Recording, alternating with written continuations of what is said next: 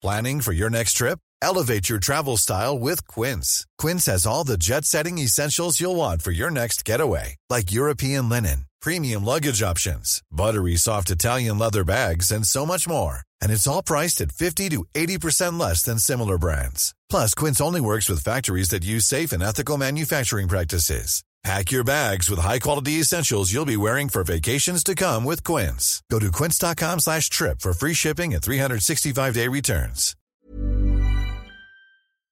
Que dois-je faire? Alors comment ce texte est-il appliqué dans les entreprises et quels sont vos droits? C'est légal, c'est irréprochablement légal. Assis à la terrasse d'un café, un serveur renverse un verre de vin sur mon costume. Le pressing m'annonce que mon vêtement est irrécupérable.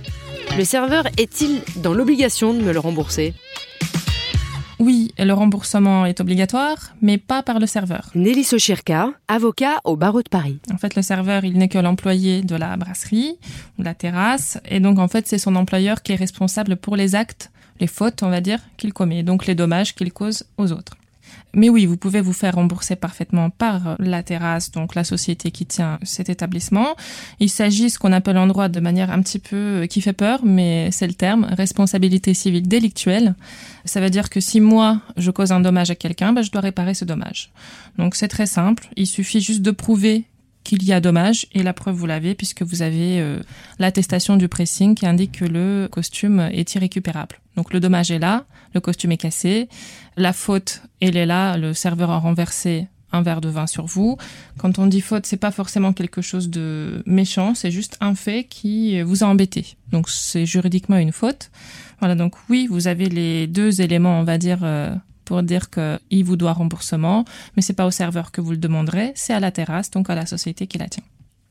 Donc comment faire pour demander ce remboursement? Alors on va essayer d'abord d'être sympa, puisqu'en plus le droit nous oblige d'engager des démarches amiables avant d'aller euh, taper sur quelqu'un devant le juge.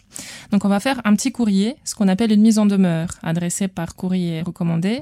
Il vaut mieux parce que ça nous permet d'avoir une preuve à la terrasse. Donc on lui écrit, on lui explique la situation, on lui laisse un délai pour répondre, généralement 15 jours ou 30 jours pour être sympa.